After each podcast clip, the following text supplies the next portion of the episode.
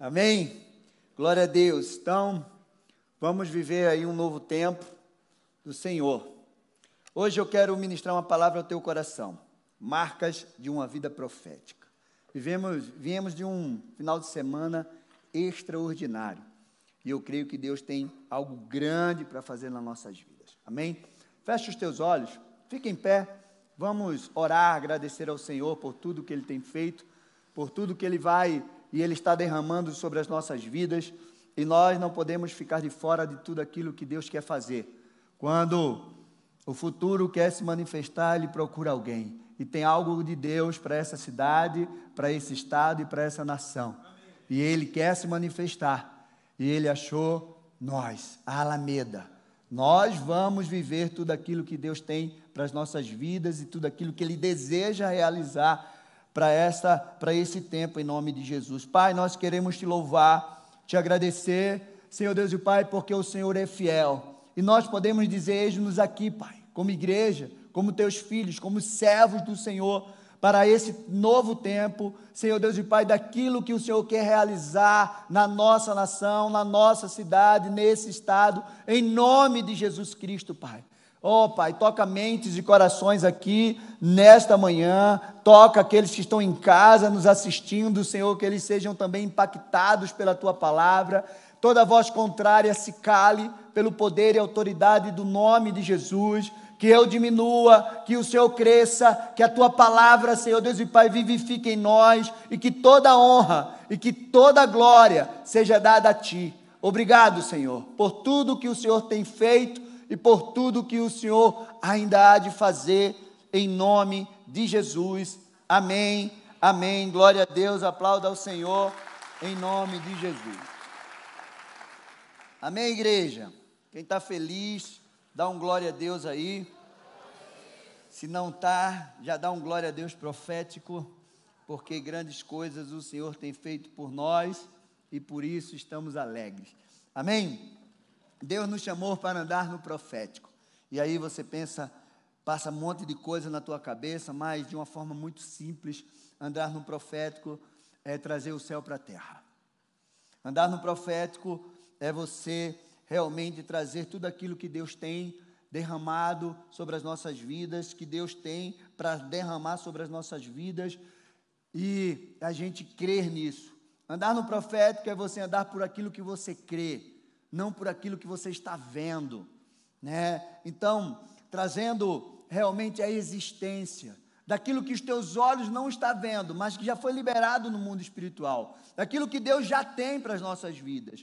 Então, andar no profético é, é, é você estar linkado com o céu na tua vida, para aquilo que Deus realmente quer fazer. Mas nós sabemos que existe um plano de Deus e a gente precisa andar na palavra que sai da boca dele. Então, andar no profético não é algo que é impossível aos nossos olhos. Não.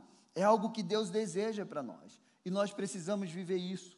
Amém? Ser um instrumento de Deus para realizar aquilo que Ele quer fazer e que Ele deseja fazer na terra. Amém? Os profetas do, Novo, do Antigo Testamento foram homens comuns a palavra de Deus diz lá em Tiago que Elias era um homem comum como nós. E ele orou e o céu se abriu, né? Ele fechou o céu, não choveu e ele orou novamente e o céu se abriu. Então, nós precisamos entender que Deus quer usar as nossas vidas para viver esse novo tempo. Amém? Sexta-feira eu disse que a gente agora tem que ser ligado no turbo, né, pastor? Depois daquele infinitamente mais, né? É, é, lá em casa, meus filhos disseram, ô oh, pai, minha filha disse assim, não dá para ser uma semana? Aí eu disse, deveria, filha, ser umas duas, né? Vou falar com o moço, o Renatinho, para a gente ter uma equipe aí. Tem uns 10 do Renatinho, 10 do moço, 10 da equipe, a gente consegue fazer aí um mês infinitamente mais em nome de Jesus. Mas a gente pode continuar vivendo aquele grande mover que a gente viveu nesse final de semana. E isso depende de você. E hoje eu quero falar dessas marcas, mar, as marcas que estão sobre as nossas vidas, as marcas que o Senhor quer liberar, que está sobre a nossa vida. Então, abre a tua Bíblia Esse texto Deus me deu exatamente na sexta-feira, quando o Rael estava pregando. E eu fiquei dizendo, Senhor, vou ministrar esse texto, o que é que o Senhor quer que eu fale sobre ele? Tentei mudar, mas Deus disse é esse. Então, segundo Reis, o capítulo 13, o verso 20 e o 21. E como vocês viram, vamos iniciar uma nova série aí de libertação, conquistando a terra da sua promessa. Você não pode ficar de fora. Essa sexta-feira vamos preparar o pessoal, vamos começar uma um jejum de sete dias, dessa sexta até a outra. E então essa primeira, essa sexta-feira que vem vai ser o preparo, vamos ungir cada um de vocês, vocês estão em casa, venha. E a gente vai iniciar essa série e eu creio que Deus vai abençoar muito as nossas vidas. Amém? Todos acharam aí? Eliseu morreu e o sepultaram. Ora, bando dos moabitas costumavam invadir a terra no começo do ano. Aconteceu, aconteceu que Enquanto alguns sepultavam um homem, eis que viram um desses bandos. Então jogaram o homem na sepultura de Eliseu e fugiram. Quando o cadáver tocou nos ossos de Eliseu, o homem reviveu e se levantou sobre os pés. Que texto, hein? Você já imaginou? Eliseu foi o grande profeta, o sucessor de Elias. As marcas que esse homem carregou na sua vida foram tão poderosas que quando ele morreu, Deus honrou o seu ministério, daquilo que ele tinha pedido para Deus. Ossos não têm vida, ossos não louvam a Deus. Né? Quando a gente vai estudar um pouco daqueles túmulos, então, os túmulos eram feitos em pedras moles, não me pergunte o que é isso, mas eles chamam pedra mole, onde eles cavam ali e colocam, ou em cavernas. Eu não sei qual era o túmulo de Elias, mas estava exposto. E ali estavam os ossos. Quando a gente olha esse texto e vê que é algo sobrenatural, quando Deus quer fazer na nossa vida, Ele faz. A palavra que a gente muito conhece é quando Deus transforma um vale de ossos secos em um grande exército, porque Deus é poderoso para isso. Mas esse texto fala que os ossos de Eliseu estavam ali, e quando o homem morto tocou nele, ele sobreviveu. Meu amado, isso é tremendo. Esse texto é ímpar, não sei se tem outros ossos na Bíblia que foram tocados aí, eu pelo menos não, não achei. Então, e quando eu vejo isso, eu lembro da oferta de Abel. A oferta de Abel fala que, mesmo depois de morto, ainda a oferta de Abel está falando. Nós precisamos ser homens e mulheres que, mesmo quando o Senhor nos levar dessa terra, né, se Ele não vier antes de nós morrermos, nós precisamos deixar um legado que vai falar mesmo depois de mortos. Qual é o legado que você quer deixar? Qual é a experiência que você quer que as pessoas tenham com o legado que você vai deixar? Então Eliseu carregou grandes marcas sobre a sua vida. E eu quero falar de algumas marcas que Eliseu carregou e que essas marcas elas precisam estar sobre as nossas vidas. E se você carregar essas marcas, você vai andar no profético de Deus sobre a tua vida. Amém? E a primeira marca, a primeira marca que eu acho, que eu encontro na vida de Eliseu, é entendimento do seu chamado. Eliseu sabia o que ele queria e o que, ele, o que Elias tinha feito por ele. Lá em 1 Reis 19, o 19 e o 20 diz assim: Elias saiu dali e encontrou com Eliseu, filho de Zafate, que estava lavando, lavrando com doze juntas de bois adiante dele.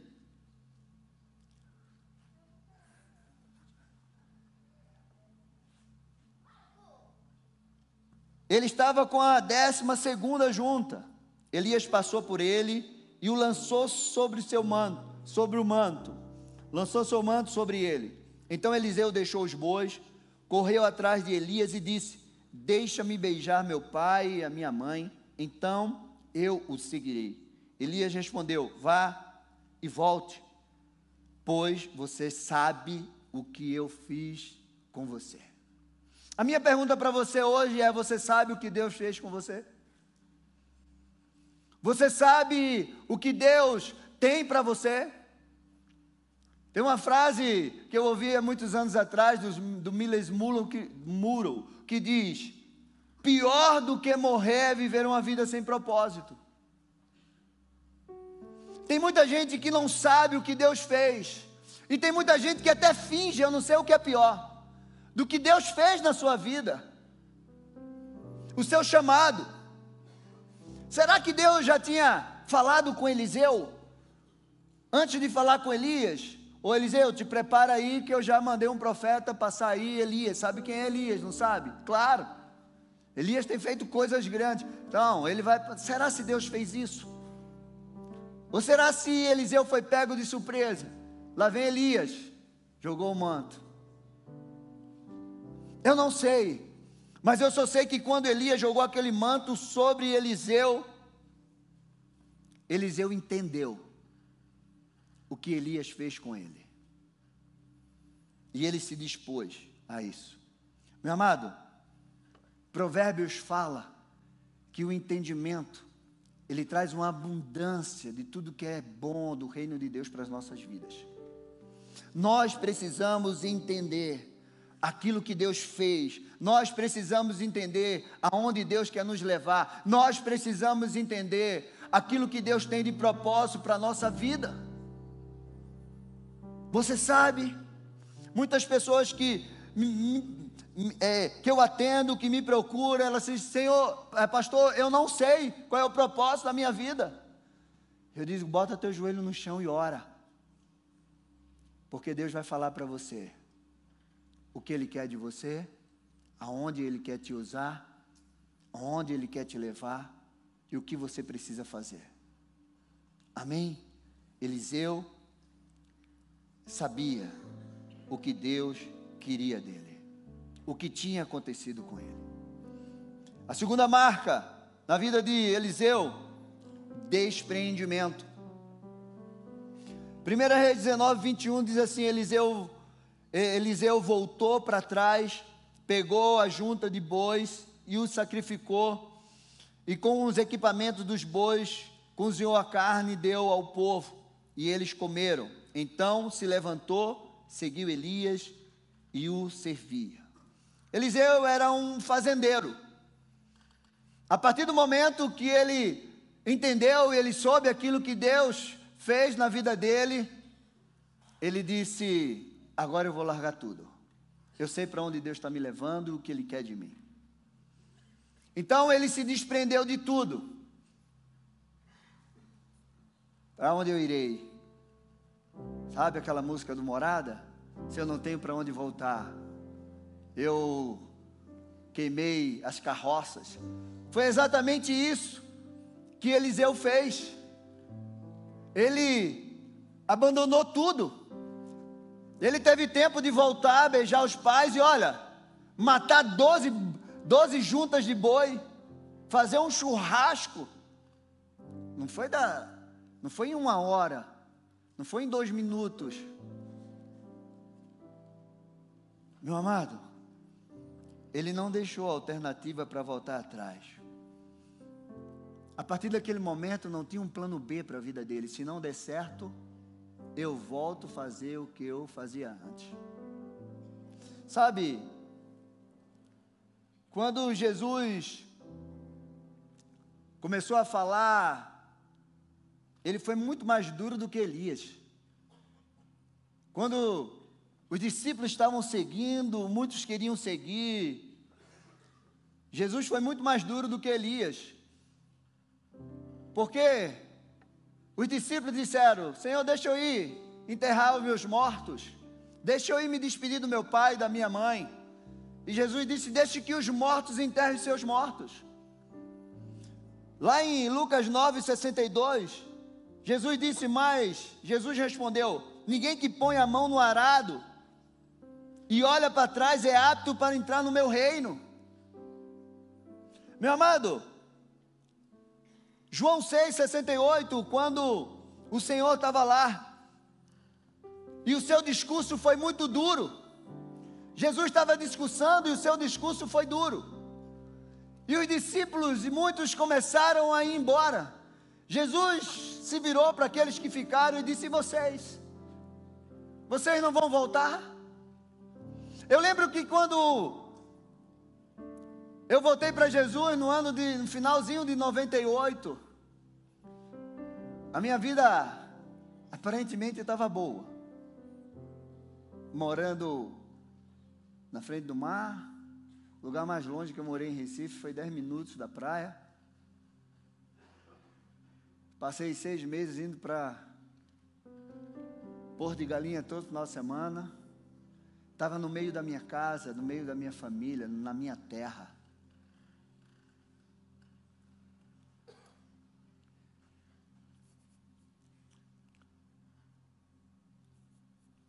Eu recebi um telefonema. E o irmão disse assim: Varão, ele era do reteté e ele me chamava de varão. Aqui o pastor Wagner e o Renatinho, ele me chama de varão. Ele disse: Deus me deu uma palavra. Eu não queria aquela palavra. Porque eu não queria sair da minha terra. Eu não queria deixar a minha família. Os meus amigos. Para mim aquilo era novidade. Seis meses que eu tinha voltado para Jesus, eu estava engateando ainda. E a palavra foi que eu tinha que sair. E eu relutei um ano. Não, seis meses. Eu relutei seis meses. Eu não queria aquilo. E Deus foi usando pessoas que nunca me viu, nunca tinha me visto ainda, e dava a mesma palavra. E no dia que a passagem já estava comprada, a minha mulher estava em casa fazendo as malas, eu saí para trabalhar. A gente ia viajar quatro horas da tarde. Eu saí para trabalhar. Eu não queria vir.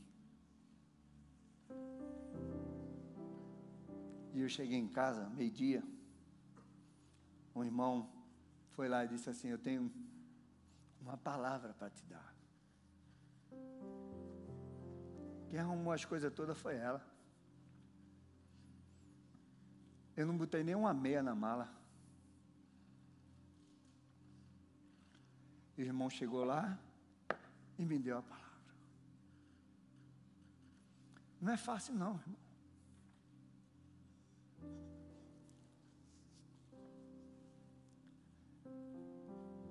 Eu saí do meu apartamento, coloquei a chave na mão do meu irmão e disse assim: Faz o que tu quiser com tudo que tem dentro.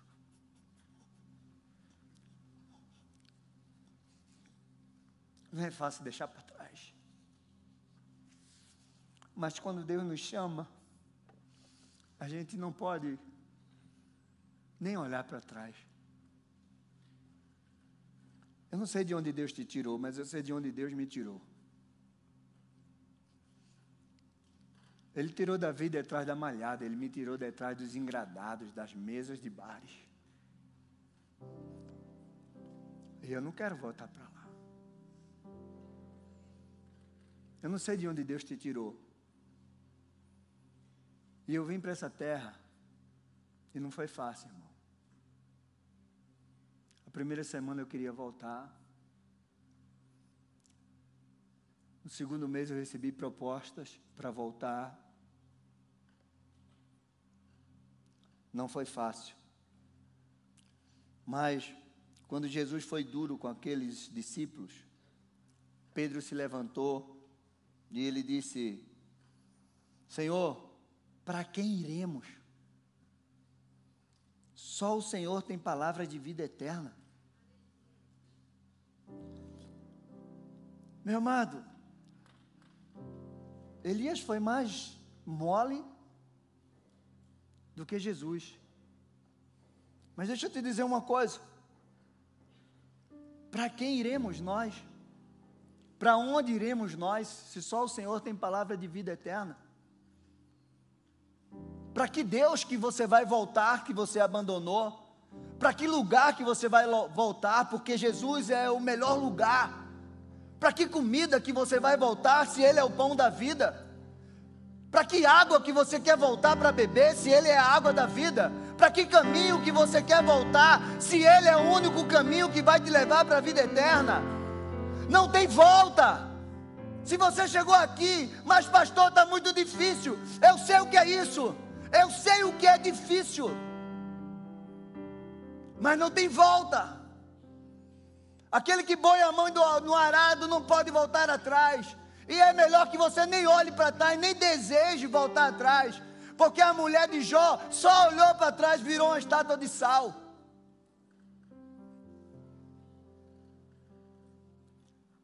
Mas o mesmo que disse: Senhor, para onde iremos nós? Pedro, quando Jesus morreu, ele quis voltar atrás. Ele chamou os discípulos e disse assim: Vamos voltar a pescar. Sabe o que aconteceu? Fracassou a noite toda, não pegou nada.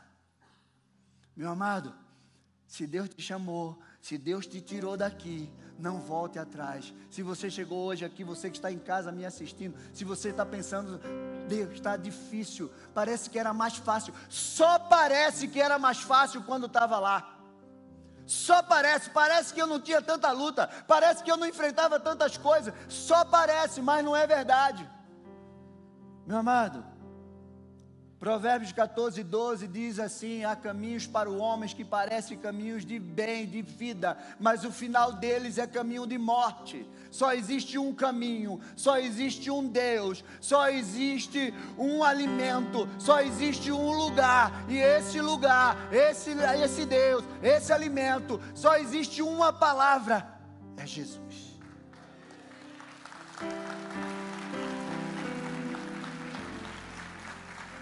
É Jesus. Está doendo, pastor, andando com Jesus parece que está doendo. Eu quero te dizer uma coisa. E guarda isso na tua cabeça, guarda isso no teu coração. Meu amado, o deserto com Deus é melhor do que mananciais sem Ele.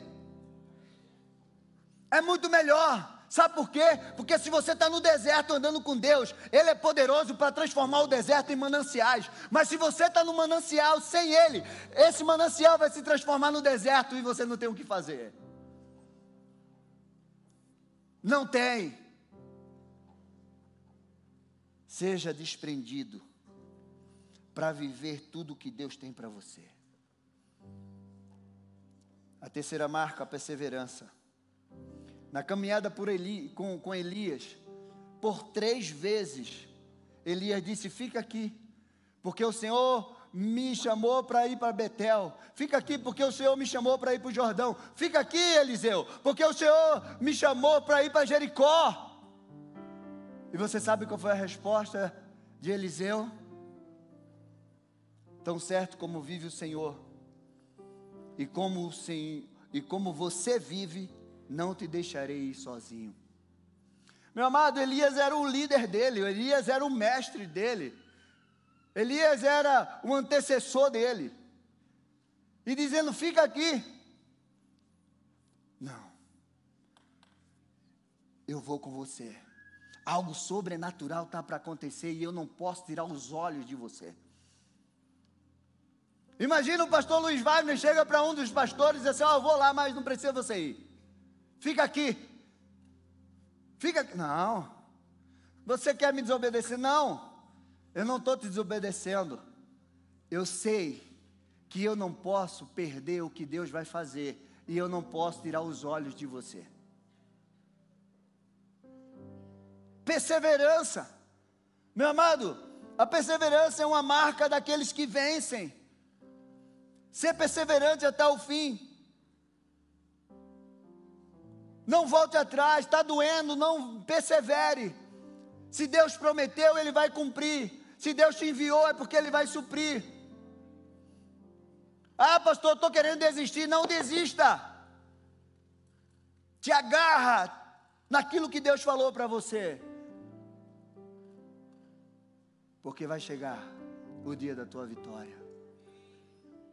Eliseu foi perseverante, não largou Elias por um minuto, porque ele sabia o que Deus estava para fazer, e ele não, perdi, não poderia perder isso. A igreja Alameda precisa entender aquilo que Deus está tentando fazer e está querendo fazer aqui. E se todo mundo tivesse esse entendimento, essa igreja estava entupida, estava fila lá fora. Essa é a verdade. Você que está em casa, se você não consegue vencer o frio, a chuva, a preguiça, eu não sei. Está na hora de você perseverar naquilo que Deus quer derramar sobre a tua vida, sobre essa igreja. Meu amado, eu não media esforços. Eu chegava em casa às quatro horas da manhã. Da manhã. Sete horas da manhã eu estava saindo para ir para a praia, para continuar bebendo. Eu passava quatro dias, uma semana, pulando o carnaval. Dormia duas, três horas por noite, e olhe lá. Ousadia, e a quarta marca. Pediu a Elias a porção dobrada do seu espírito ou seja, ele pediu a porção dobrada da autoridade que estava sobre a vida de Elias. Ele queria ir além. E isso não era arrogância, isso não era soberba. Não. Ele disse: Eu quero ir além. Eu quero fazer mais daquilo que você fez. Eu quero realizar mais. Meu amado, isso é uma promessa de Jesus para as nossas vidas. Porque lá em João 14, 12, Jesus disse: Em verdade, em verdade vos digo que aquele que crê em mim fará também as obras que eu faço e outras maiores fará, porque eu vou para junto do Pai, e tudo que, ele, que vocês pedirem em meu nome, isso farei, a fim que o Pai seja glorificado no Filho. Se me pedirem alguma coisa em meu nome, eu farei. Deseje ir além Deus tem isso para a tua vida. Deus deseja que você viva o infinitamente mais daquilo que você está pedindo, daquilo que você está pensando, porque é daquilo que você está desejando, é isso que Ele quer derramar sobre a tua vida. Então não se conforme, porque a própria palavra de Deus diz: Jesus disse: Olha, aquele servo que faz só o que eu peço é servo inútil. Deseje mais. Seja ousado com o Senhor. Não tenha, não tenha medo de querer realizar mais daquilo que seja como Davi. Vai lá, Davi, leva pão e queijo para teus irmãos e só saber o que é que está, como eles estão. Davi ia lá, levou pão e queijo e disse: Ainda vou matar esse gigante de, de, de lambuja. Aí Saúl diz assim: ah, vai lá e pega 100 prepúcios dos filisteus. Não, 100 é pouco, eu vou arrancar é 200. Uma caminhada profética é essa. Que a gente vai além. Viva no profético. Carrega essa marca sobre a tua vida. Em quinto lugar, Eliseu era inconformado com a acomodação diante de uma guerra. Eliseu disse ao rei Joás, quando ele estava prestes a morrer: Pegue as flechas. Segundo Reis 13, 18. Ele as pegou. Então disse ao, o rei, ao rei de Israel: atire contra o chão. E o rei fez três vezes e parou. Então o homem de Deus ficou indignado. Com ele disse: Você deveria ter atirado cinco ou seis vezes, e assim venceria os filhos até acabar com eles, mas agora vai vencê-los só três vezes. O pastor Farley ministrou essa palavra, e ele trouxe Por que esse cara ficou indignado? Por que o profeta ficou indignado? Porque Eliseu era aquele que estava disposto a ir muito além. Ele foi aquele que abandonou tudo, que não voltou, não voltou, não olhou para trás. Ele foi muito intenso no, na sua caminhada. Aquela palavra do pastor Farley marcou muito a minha vida. Porque é exatamente isso. Aquele que nos chamou, ele faz a obra completa. Eu fico olhando, tem pessoas que, com, que conseguem conviver com meias vitórias, com meias conquistas. Eu já atendi gente que diz: Ô oh, pastor, estou tão bem, estou tão conformada. Meu filho estava no crack, agora ele só fuma maconha. Ah, ele tomava cachaça, não sei o que, agora só está tomando a cervejinha. Então tá bem, eu digo, tá bem não. Você precisa clamar para que a obra seja completa, porque aquele que começou a boa obra é fiel para completar essa obra. Deus não deixa uma obra pela metade, foi até a última gota do seu sangue. Até a última gota do seu sangue derramado naquela cruz. Ele não chegou na metade assim e disse: Deus, foi metade do meu sangue. Tá bom, pode me levar, manda os teus anjos. Não. Jesus disse: Deixa escorrer até a última gota, porque eu conheço o meu Pai. Meu amado, não fique no meio do caminho, vá até o fim vá até o fim naquilo que Deus te chamou. Vá até o fim, não pare pela metade. Eu conheço muita gente que no meio voltou, no meio do seu processo voltou. Às vezes dá vontade de desistir, dá. Já tive algumas, pastor, não, já tive muitas vontades de desistir. Mas não dá para voltar atrás.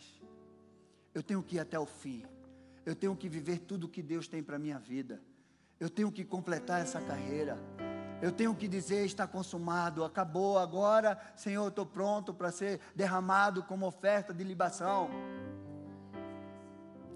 Eu não posso desistir. Ah, mas está bom agora, está melhor. Não, tem muito mais de Deus ainda.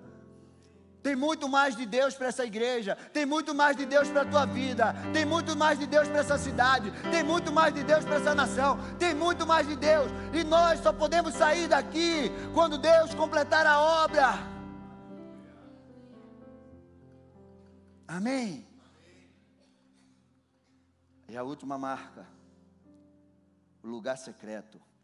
Ah, como eu gosto dessa. Eliseu ganhou um quarto da sunamita. Eu digo que aquele quarto era o seu lugar secreto, onde ele buscava a Deus e orava, porque foi para isso que ela deu para ele, para ele descansar. Aquele quarto, ele tinha um significado muito poderoso, porque ele se tornou um ambiente profético. Primeiro lugar, porque foi uma oferta. Eu vou te dizer, existe um poder numa oferta. Você nem imagina quando você se levanta do teu lugar, pega o teu envelope e você traz até aqui. Você não imagina o poder que há nisso. No poder que há uma oferta no altar. Em segundo lugar, porque eu creio que Eliseu orava naquele lugar, naquele quarto, era o seu secreto. Foi naquele lugar que Eliseu liberou uma palavra profética sobre a vida da sunamita, que era uma mulher rica e que aparentemente não precisava de nada, mas que tinha um marido velho e não tinha filhos. E aí, Eliseu liberou essa palavra profética nesse quarto. Segundo Reis 4:11 diz assim: Um dia Vindo o profeta para ali, retirou-se para o quarto, se deitou. Se deitou, preste bem atenção. Então disse a seu servo: Cham, vá chamar a sunamita. E ele a chamou, e ela se pôs diante do profeta. Eu entendo que ele estava deitado naquela cama ali, e ela na porta. Este tinha dito a Geazi: vai chamar Sulamita, ele a chamou e se pôs diante do profeta. Este tinha dito a Geazi que dissesse a ela: A senhora nos tem tratado com muito cuidado, o que podemos fazer pela senhora? Podemos falar a seu favor junto ao rei, ao comandante do exército? Ela havia respondido: Eu estou bem, vivendo no meio do meu povo. Então o profeta perguntou a Geazi: O que pode o que se pode fazer por ela? Geazi respondeu: Ora, ela não tem filhos, o marido dela é velho. Eliseu disse: Chama ela de novo, vá chamá-la. Ele a chamou e ela se pôs à porta. Então o profeta disse à mulher: Por esse tempo, daqui a um ano, você terá um filho nos braços. E ela disse: Não, meu senhor, homem de Deus, não minta para esta sua serva. A mulher engravidou e no ano seguinte, no tempo determinado, deu à luz a um filho, como Eliseu tinha dito. O menino cresceu e certo dia foi encontrar-se com seu pai, que estava no campo com os seis filhos. De repente, ele disse a seu pai: Ai, minha cabeça, a minha cabeça.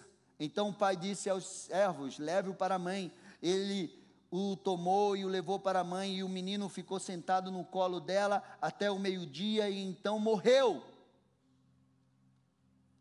Ela subiu, deitou sobre a cama do homem de Deus, fechou a porta e saiu. Do lugar que saiu a palavra profética sobre a vida dela, foi o lugar que ela levou o filho morto, a sua promessa, para a cama o poder de uma oferta. Aquele quarto era a oferta dessa mulher. Aquela cama era a oferta dessa mulher. Ela pegou a sua promessa, morta, seu filho, entrou na oferta dela, deitou na oferta dela e fechou a porta e foi atrás do profeta. Meu amado, ali era o secreto daquele profeta. E ela foi, pegou ele no monte e disse: Eu não te pedi nada. Agora meu filho está morto. Mas eu guardei ele dentro da minha oferta. Eu coloquei ele em cima da minha oferta. Eu creio que algo vai acontecer. E o profeta foi lá entrou no seu secreto, deitou sobre o menino, e esse menino reviveu. Deixa eu te dizer uma coisa. Lá em Mateus 6,6, Jesus disse mais ao orar, entre no seu quarto e feche a sua porta. Ore ao seu pai que está em secreto, e o seu pai que vem em secreto lhe dará recompensa. Existe uma recompensa, uma direção, um milagre de Deus esperando por você no secreto. Você tem um lugar secreto onde você se encontra com Deus. Meu amado, as marcas que Eliseu carregava era essa. Meu amado, aquele lugar era um lugar secreto. A palavra saiu daquele lugar.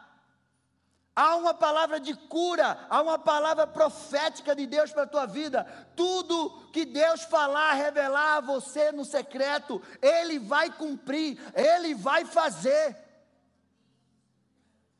Duas coisas poderosas: a oferta e o lugar secreto. Para Eliseu, aquele era o lugar secreto, mas para aquela mulher, aquele quarto era a sua oferta. Meu amado, a sua oferta é poderosa. Entra no teu secreto, porque Deus tem algo poderoso para você naquele secreto. Entra no teu lugar secreto. E tudo que Deus te revelar naquele secreto, Ele vai fazer. A palavra que Ele liberar na, na tua vida, no teu secreto, Ele vai cumprir, como cumpriu na vida dessa mulher.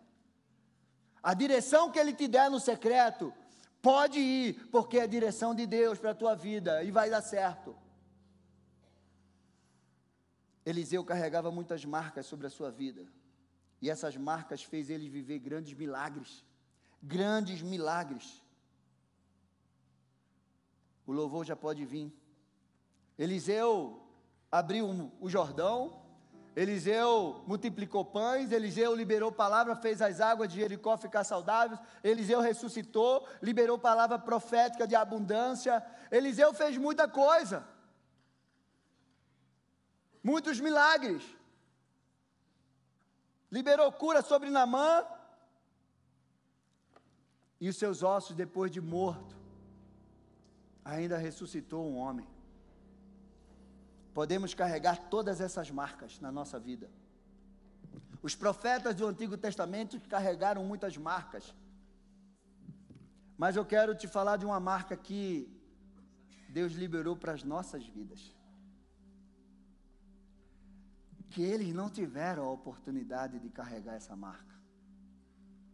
João Batista disse assim: Eu batizo vocês com água para o arrependimento, mas aquele que vem após mim vai batizar vocês com fogo.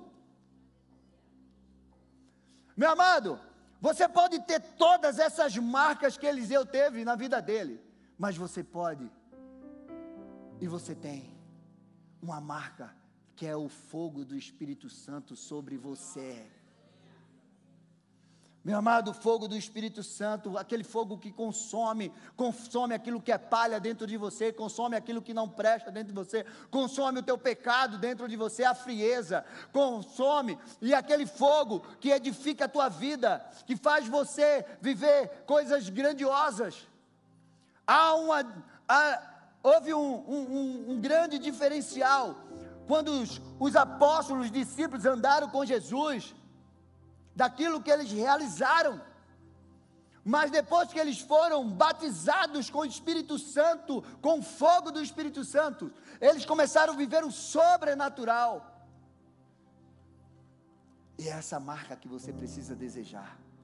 Você pode ser ousado, você pode ser desprendido, você pode ter coragem, você pode viver todas as marcas que Eliseu viveu na vida dele, mas essa marca do poder do Espírito Santo sobre a tua vida vai te fazer chegar adiante, vai te mover de uma forma sobrenatural. Meu amado, Deus tem algo a cada manhã, uma novidade de vida para a gente, e você precisa desejar essa novidade. Foi isso que os apóstolos viveram. Jesus disse para eles: Olha, vocês não vão sair daqui antes que se, sejam derramado poder sobre a vida de vocês. E eles ficaram lá naquele lugar. E eles foram revestidos do poder do alto. Deus disse assim, ó, sabe o que é que Jesus disse para mim e para você? Eu quero. Eu desejo. Eu vou derramar isso sobre a tua vida. Eu tenho derramado isso. Mas eu quero te dizer que você é a lenha, você é o altar. O fogo já foi derramado sobre a tua vida, cabe você. Pastor, depois que esse fogo entra, o que é que eu preciso fazer para manter esse fogo aceso? Você precisa orar bastante, meditar na palavra de Deus.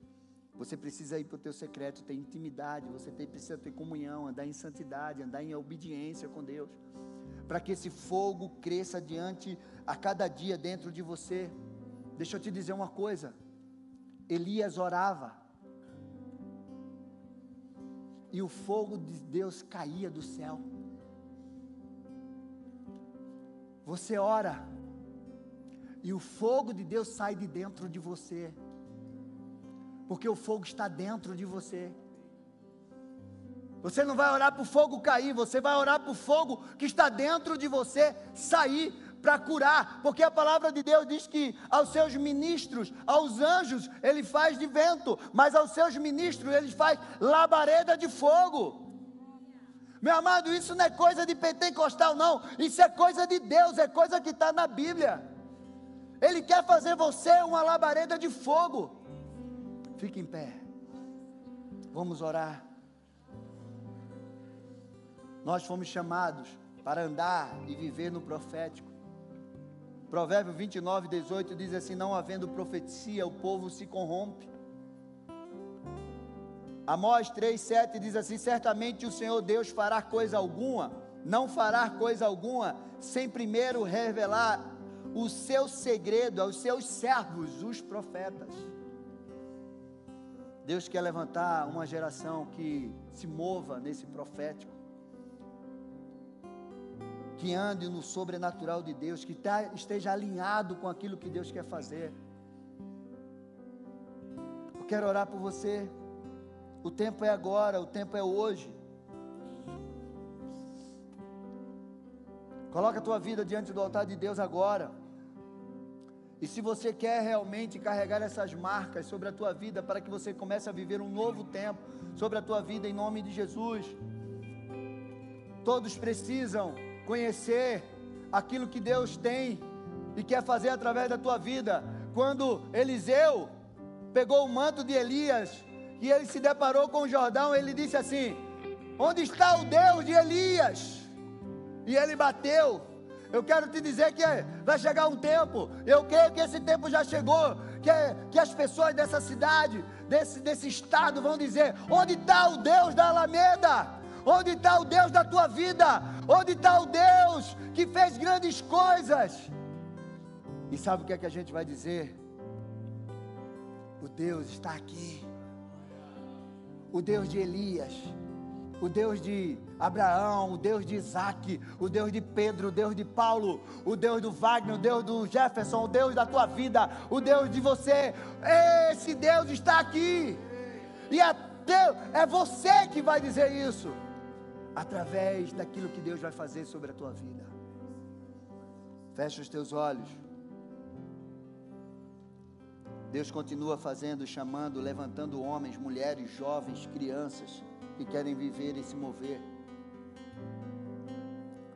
Eu não vou chamar você aqui na frente, mas eu vou orar por você.